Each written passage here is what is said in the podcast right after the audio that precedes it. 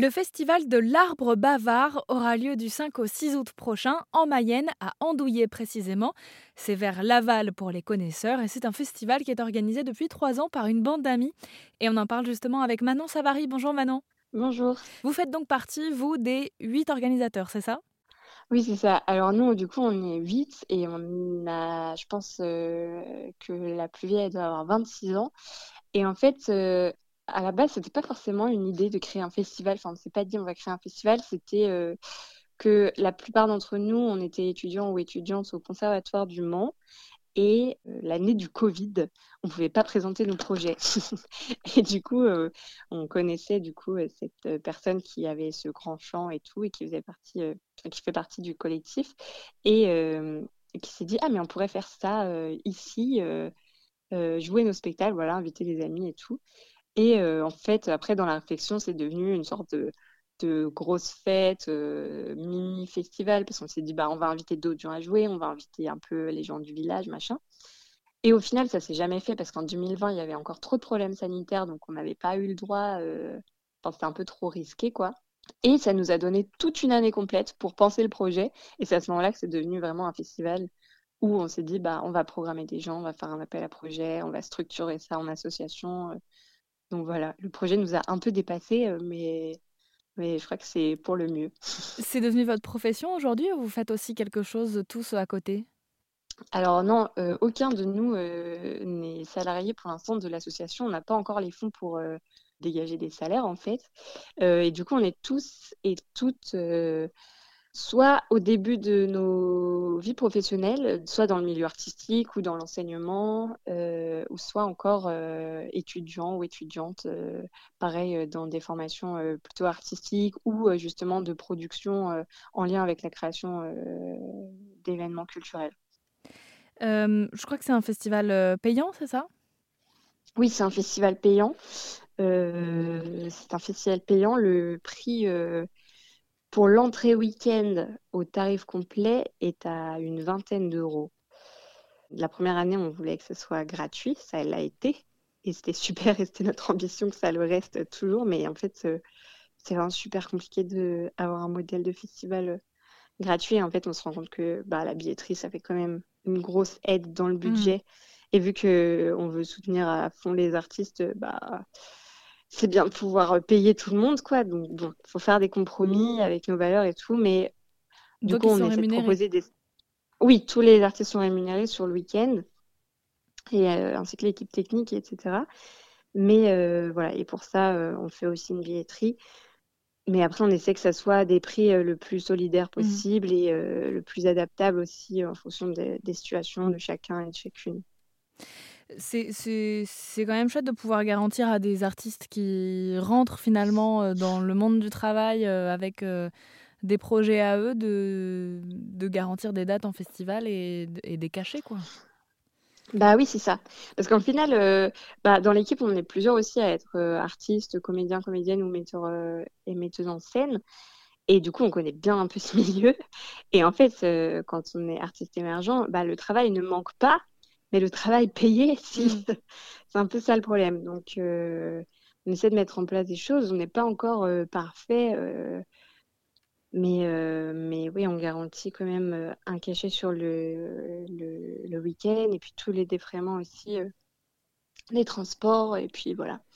Et vous vous produisez, vous, les huit? Non. La première année, on sait.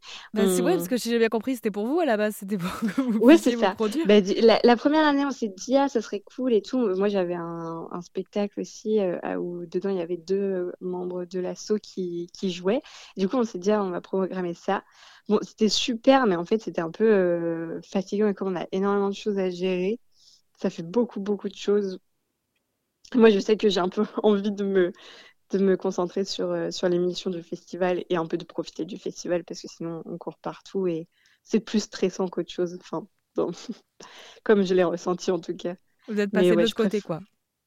Oui, ouais, ouais. En fait, c'est plus agréable comme ça et c'est chouette de donner la place à, aux gens qu'on rencontre et, qu'on programme euh, et de voir euh, ces spectacles-là, c'est super. Et du côté des artistes, justement, vous avez donc euh, des spectacles euh, qui existent déjà et des spectacles inédits qui ont été créés pour ce festival en particulier. On a un dispositif qui s'appelle la carte blanche. donc là où on laisse en fait carte blanche à un artiste pour créer un spectacle sur le thème qu'il veut. voilà, c'est la seule contrainte, c'est que ça se doit jouer en plein air parce que ça joue au festival et que ça, dure entre 30 et 45 minutes. Et on a euh, un autre dispositif qui est donc la balade comptée, qui là aussi euh, change chaque année, mais on a une sorte de, parcours euh, à travers les chemins creux d'Andouillé. On demande aussi à une artiste ou un artiste de créer un spectacle déambulatoire qui prenne place dans ce chemin-là. Et donc l'avantage de ces créations, c'est que on donne la possibilité de faire une résidence sur place. Donc généralement, les spectacles sont créés un mois à trois semaines avant le festival. Euh, et, les artistes restent avec nous pendant trois semaines. Et du coup, ça permet de créer aussi euh, des spectacles très spécifiques en lien avec tout l'environnement naturel qu'il y a autour. Euh. donc, c'est toujours assez original et très sympa pour les spectateurs et les spectatrices. Je connais pas très bien le coin. Qu'est-ce que vous appelez des chemins creux? Les chemins creux, je sais pas, c'est comme ça qu'on appelle ça, mais c'est c'est tous les, petits chemins dans la campagne en fait, euh, voilà, et qui, je sais ils sont un peu creux parce que les arbres sont un peu au-dessus euh, sur les talus, je dirais. Donc, euh, je pense que c'est pour ça que ça s'appelle les chemins creux, mais je vous avoue que j'ai pas euh, l'info exacte. bon, si certains ont la réponse parmi les auditeurs, n'hésitez pas à nous le dire. contact.erzen.fr. Et justement, cette balade, elle fait le pont entre la culture et la nature. L'occasion de faire un point avec vous sur les, valeurs que vous défendez, car l'Arbre Bavard, c'est un festival culturel, mais aussi engagé en Mayenne. Nos axes principaux et nos valeurs euh, qu'on défend à l'Arbre Bavard, c'est d'abord et avant tout pas le soutien des jeunes créateurs et créatrices, euh, donc voilà, je ne sais pas si c'est vraiment une valeur, mais c'est un de nos points principaux et là sur lequel on met l'accent et d'être le plus humain possible dans les relations avec les gens, etc. On a aussi euh, un, point euh, très important au festival qui est la, protection de l'environnement. Et parce qu'on sait quand même que le milieu de la culture, on n'y pense pas souvent, mais c'est aussi un mmh. gros émetteur euh, d'émissions carbone, notamment à cause euh, du transport, etc. Et toute l'organisation peut avoir un, impact environnemental assez fort. Donc on essaie de, créer un, un événement qui a le moins d'impact carbone possible pour cela, on a toute une dimension écologique avec euh, une restauration euh, végétarienne, locale. Euh, on est aussi dans des circuits très courts pour tout ce qui est matériel, etc. On fait beaucoup de récupération pour tout ce qui est la déco et tout. Voilà, le plus gros point d'émission du festival actuellement, c'est les transports, parce qu'on est dans une zone qui n'est pas accessible en transport en commun, mais du coup, on essaie de mettre en place des choses au fur et à mesure, de trouver des partenaires aussi pour remédier à ça. Et je rappelle les dates pour découvrir les nouveaux artistes cet été en Mayenne. Le rendez-vous est fixé sur le week-end du 5 au 6 août. Merci beaucoup Manon Savary. Bonne journée, au revoir.